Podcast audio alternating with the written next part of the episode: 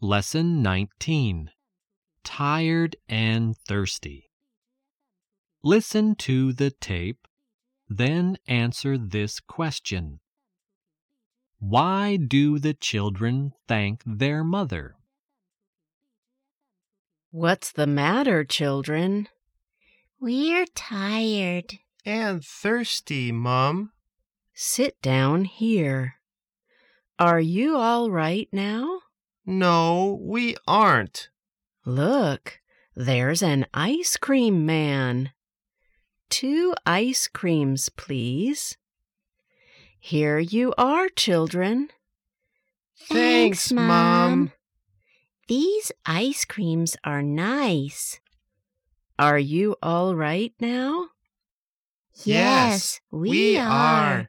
Ah, Thank, you.